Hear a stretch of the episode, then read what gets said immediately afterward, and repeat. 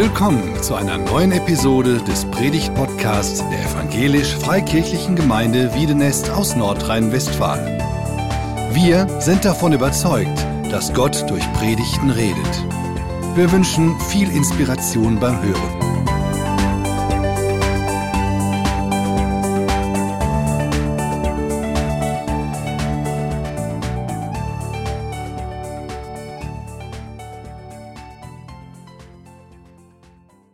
Heute ist Sonntag, das ist klar, aber heute ist auch Palmsonntag. Und da ist natürlich die Frage, wo sind die Palmen?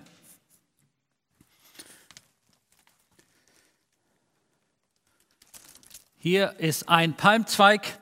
Der eine oder andere holt gerade seine Palmen wieder aus dem Winterquartier raus auf die Terrasse und man hofft, dass es jetzt endlich losgeht mit dem Frühling. Da passt das irgendwie mit dem Palmensonntag.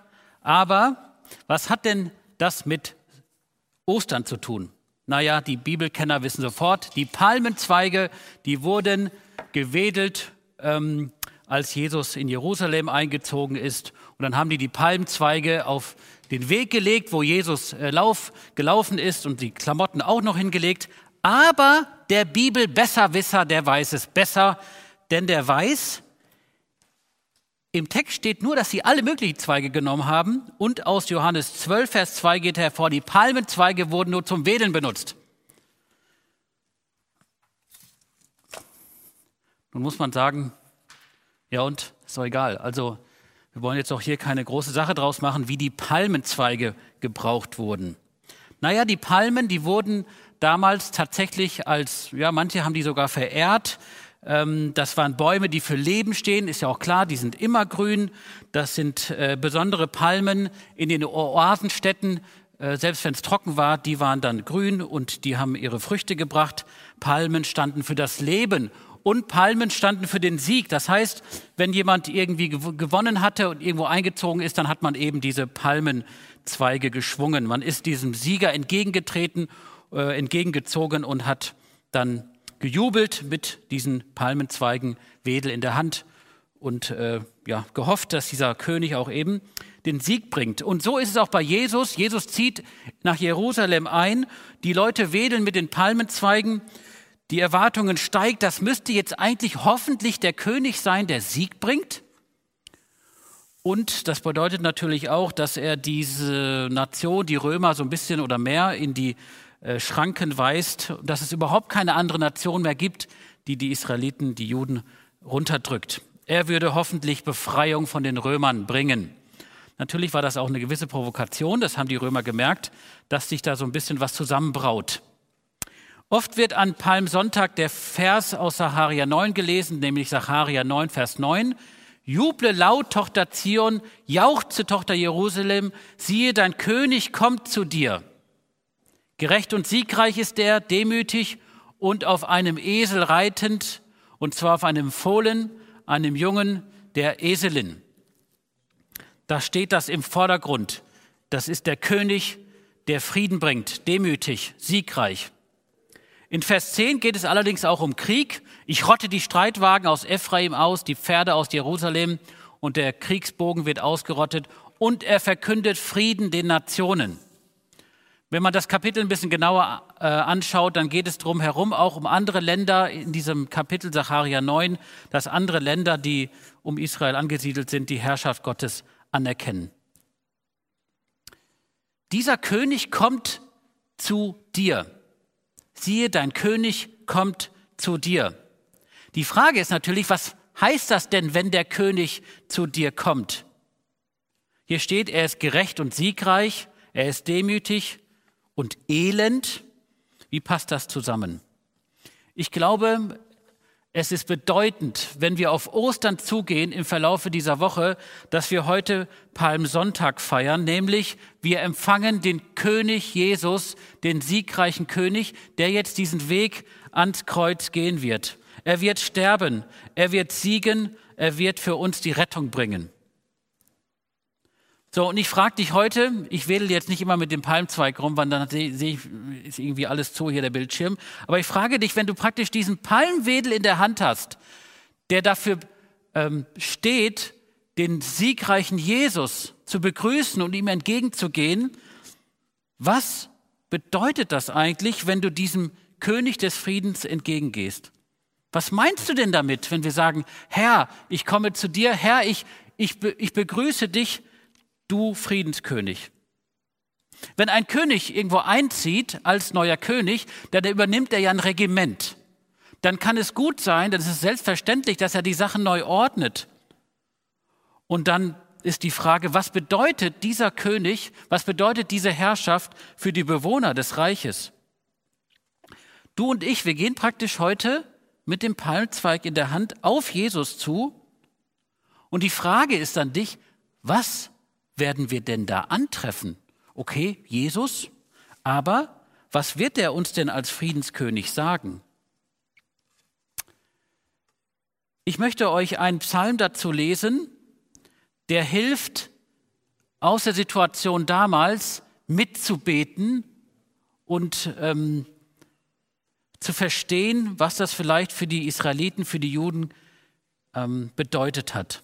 Psalm 85. Psalm 85, da steht für den Dirigenten von den Koachitern ein Psalm. Herr, du hattest gefallen an deinem Land, die Nachkommen Jakobs hast du aus der Gefangenschaft befreit.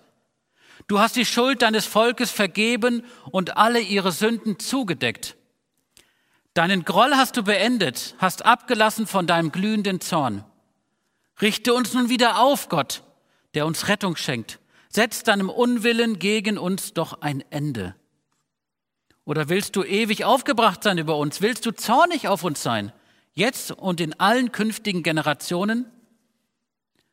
Willst du uns nicht wieder neues Leben schenken, damit dein Volk sich über dich freuen kann? Lass uns deine Gnade erfahren, Herr, und schenk uns deine Rettung. Ich will hören, was Gott der Herr sagt. Frieden verspricht er seinem Volk, all denen, die ihm treu sind. Nur sollen sie nicht wieder in ihre verhängnisvollen Fehler zurückfallen.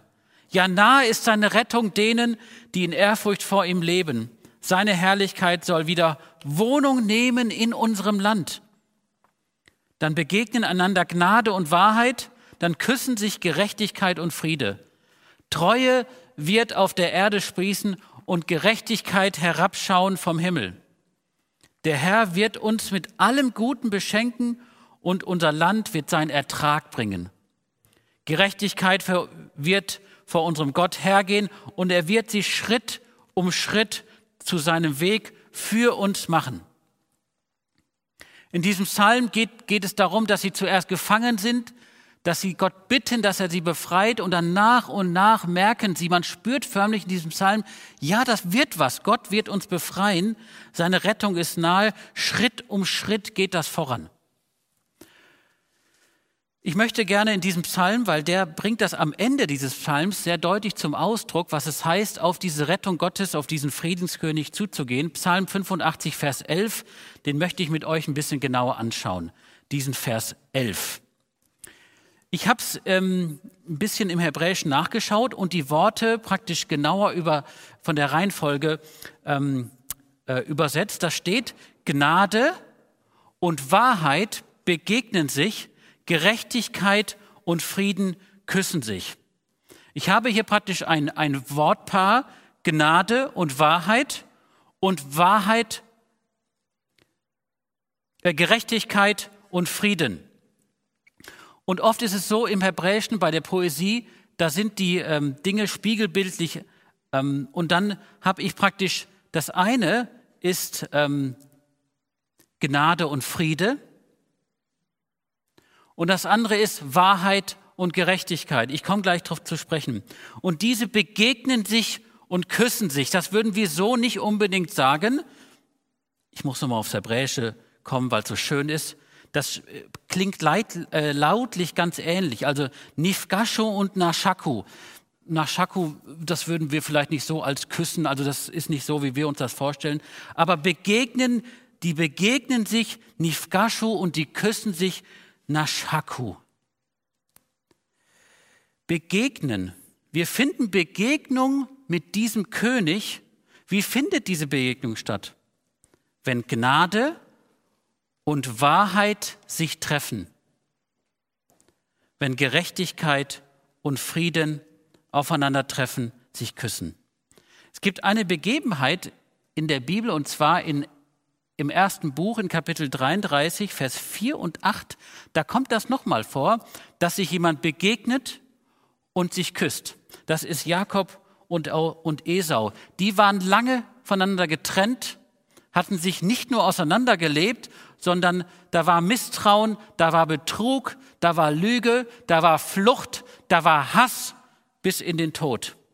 Und nach langen Jahren treffen die sich wieder, stehen die voreinander. Und es ist eine ganz spannende Anbahnung, bis sie sich wirklich begegnen. Die schauen sich in Gesicht, die schauen sich in die Augen. Und dann fallen sie sich bewegt in die Arme und küssen sich und weinen. Hier, da findet tatsächlich Begegnung statt. Und ich bin davon überzeugt, dass Gott, dass Jesus, der Friedenskönig, wenn er jetzt zu uns kommt, wenn wir ihm begegnen, dass er uns mit diesen vier Bereichen begegnet. Wir können ihn nicht tatsächlich umarmen oder küssen, aber vielleicht werden wir das in einer gewissen Weise auch nachspüren können, diese Nähe zu Jesus. Das, was wir gleich anschauen werden, was heißt es, Jesus zu begegnen, mit diesen vier Begriffen aus dem aus Psalm 85, Vers 11, bedeutet aber auch gleichzeitig, wenn wir Jesus entgegengehen, dass wir mit anderen zusammengehen. Wenn wir uns fragen, was heißt Gnade, Wahrheit, Gerechtigkeit und Frieden in Bezug zu Jesus, dann bedeutet das auch immer, was heißt das, wenn wir miteinander zu Jesus kommen, nämlich mit dem anderen unterwegs. Diese beiden Paare, das sind besondere Paare, die wir oft als Gegensatz empfinden, also Treue und Wahrheit, Gerechtigkeit und Frieden. Da ist zuerst einmal dieser erste Begriff Treue, den kann man im Hebräischen auch mit Gnade übersetzen. Also Gnade und Treue ist ganz eng beieinander. Im Hebräischen ist es ein Wort. Das ist diese grundsätzliche Treue, die einen festen Rahmen gibt. Das ist die Treue, die alles überdauert, worauf du dich verlassen kannst. Egal was passiert, auf das, selbst ein Gegenstand, da kannst du dich darauf verlassen, das hält, das bricht nicht auseinander. Es kann sein, dass, dass, du das sogar in deinem Leben erlebt hast, äh, dass du dich auf deinen Vater und auf deine Mutter immer verlassen konntest, die stehen zu dir. So habe ich es zumindest erfahren. Das ist eine ganz, ganz große Hilfe. Und manche, vielleicht sogar einige von euch, haben das auch von ihrem Ehepartner bisher erfahren. Auf den kannst du dich verlassen. Der steht sogar zu mir, obwohl er mich kennt. Der hält fest an mir. Das ist diese permanente Treue, diese permanente Gnade, die uns festhält. Sie geht immer wieder auf den anderen zu. Und diese Gnade, die hat, die hat einen Zwillingsbruder. Also diese Schwester Gnade, die Gnade hat einen Zwillingsbruder, der heißt Friede. Gnade und Friede. Shalom. Das ist die Kraft, die wieder zusammenführt. Das ist Friede. Wenn etwas in Unordnung ist, wenn etwas auseinandergedriftet ist, dann ist es die Kraft des Friedens, die das wieder ordnet und zusammenbringt. Ihr kennt das, wenn ihr euch gestritten habt und auseinandergebracht habt, dann kommt man wieder zusammen. Hoffentlich ist es etwas Wohltuendes, wenn Menschen wieder zusammenkommen. Es ist die Kraft, die mich aus, aus dieser, ich spüre das manchmal tatsächlich, wie so eine Enge, die einen festhält, die einen festkettet, die mich frei macht, die mir vielleicht sogar einen, einen geraden Rücken gibt, dass ich wieder aufschauen kann zu Jesus und nicht in diesem Problem fest bin, sondern aufschauen kann zu Jesus, zu dem Nächsten und auf den anderen wieder zugehen kann. Und dann sehe ich, ja, da ist doch Jesus, da ist doch der Nächste, ich möchte da wieder hingehen. So hatte ich ihn gar nicht gesehen, aber Jesus hat mir geholfen und jetzt kann ich wieder zum Frieden zusammenkommen. Gnade und Friede. Das ist der Rahmen, das ist der äußere Rahmen, der fest ist. Die Gnade und der Friede, der das Ganze wieder zusammenbringt, der das zusammenhält. Dieses Zwillingspaar, Friede und Gnade, die haben noch zwei Schwestern. Da gibt es, da kommen wir gleich drauf. Die, das ist erstmal das Fundament Gnade und Friede, das sind die Eckdaten.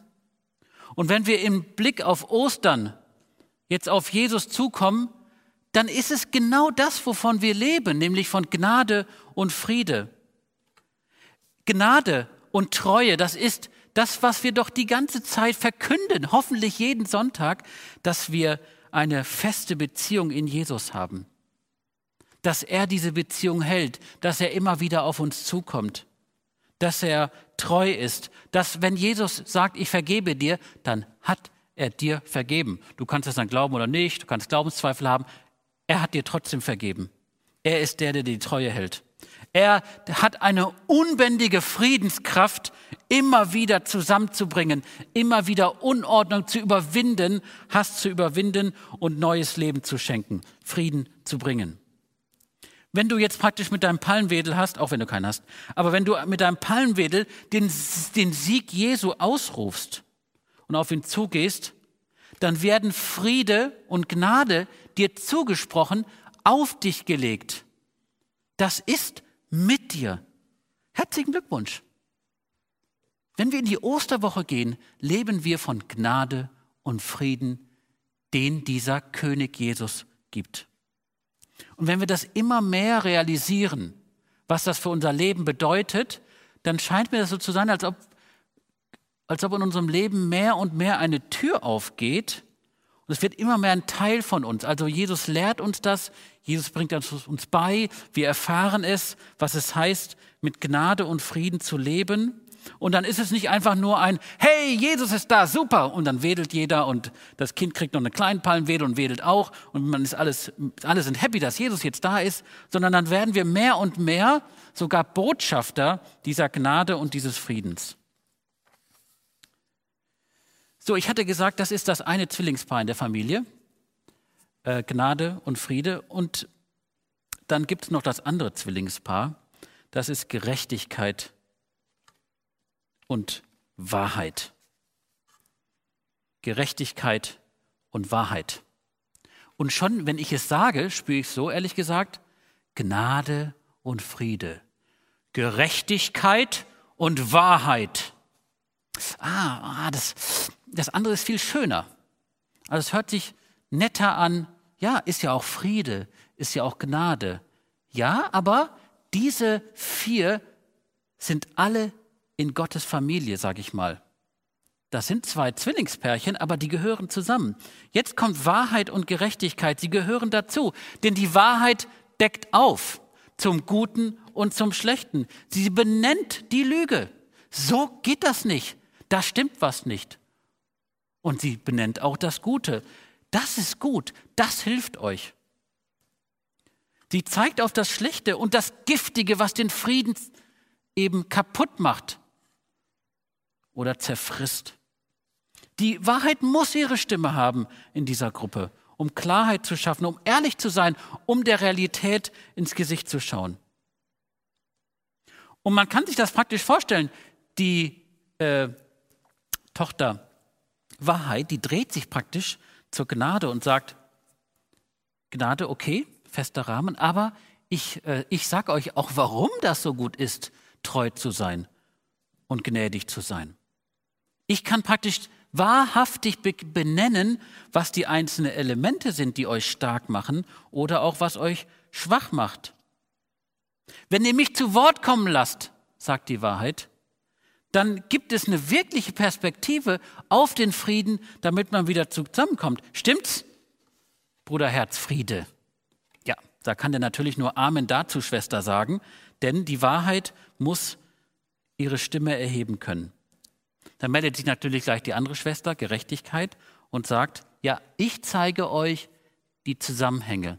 Während die Wahrheit vielleicht zeigt da, da, da, guckt mal da, bringt die Gerechtigkeit die Verbindungen der Wahrheit. Ich zeige euch, wie die verschiedenen Elemente zusammenkommen.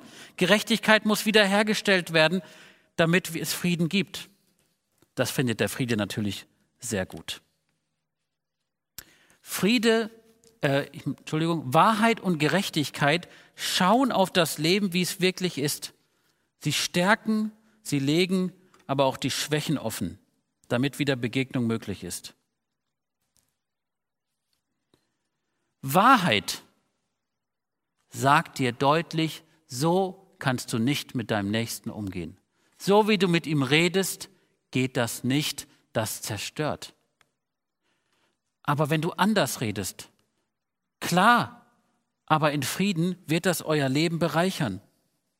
Wahrheit zeigt gute und schlechte Konsequenzen auf, damit die Treue, diese feste Treue wieder erneuert wird, damit Friede wieder wachsen kann, damit wir Jesus begegnen können, aber eben auch unserem Nächsten.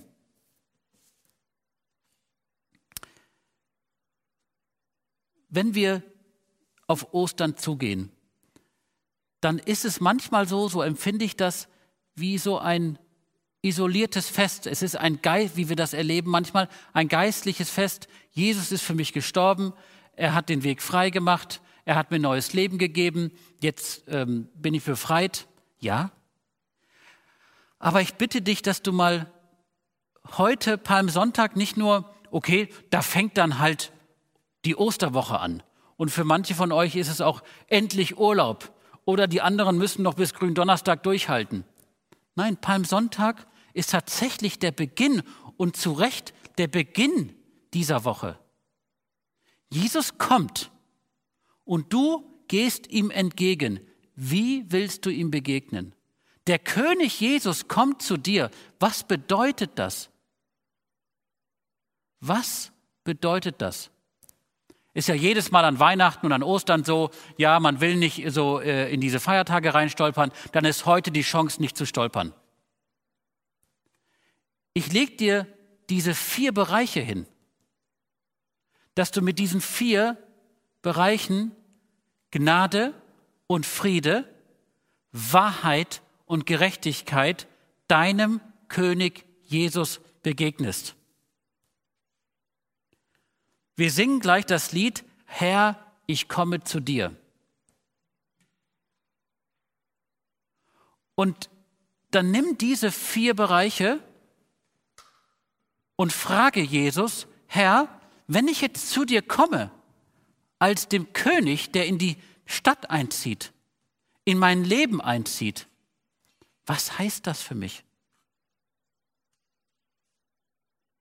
Herr, schaue auf mein Leben. Ich stehe jetzt hier, ob mit oder ohne Palmwedel. Ich stehe hier und ich freue mich, dass du einziehst es kann vielleicht aber auch sein, dass du sagst, ja, okay, die anderen freuen sich irgendwie, aber ich weiß noch nicht so genau, ob ich mich tatsächlich freuen kann. Ich kann dir sagen, das ist gut, dass Jesus in dein Leben einzieht. Dass Jesus zu dir kommt, ist wirklich gut. Denn er ist treu. Er bringt Frieden. Aber ich möchte dir hinlegen, nehmen wir die Treue und die Gnade als erstes.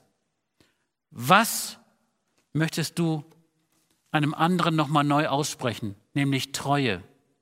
Welchen Menschen, frag Jesus, welchem Menschen möchtest du nochmal neu sagen, ich vertraue dir, danke dir, dass du mir die Treue hältst. Und bei wem musst du hingehen und sagen, es tut mir leid, ich habe dich enttäuscht, ich habe, habe mich nicht gnädig und treu gegenüber dir verhalten. Frage Jesus, was er dazu sagt. Der zweite Punkt, auch das lege es Jesus hin, Herr, ich komme zu dir. Was bedeutet das mit dem Frieden? Wo habe ich wohltuenden Frieden erlebt? Dass Menschen in Frieden mit dir umgehen, dann dank Jesus von Herzen für den Frieden, den du erlebst. Und wo hast du Frieden, Unfrieden vielleicht selbst gestiftet oder erlebt?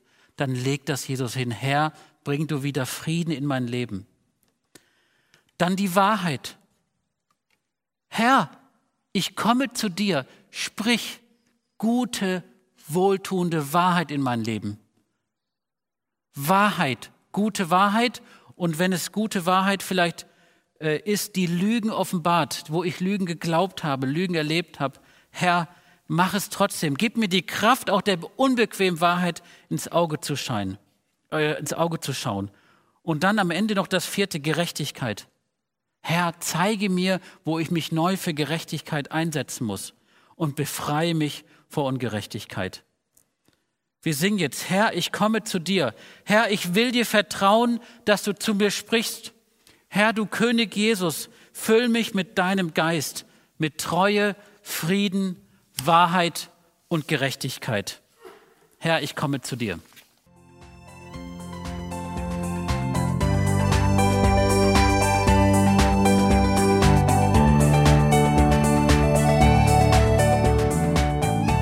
Sie hörten einen Predigt-Podcast der EFG Wiedenest. Weitere Predigten, Informationen zu Jesus Christus und zu unserer Gemeinde gibt es unter www.efg-wiedenest.de.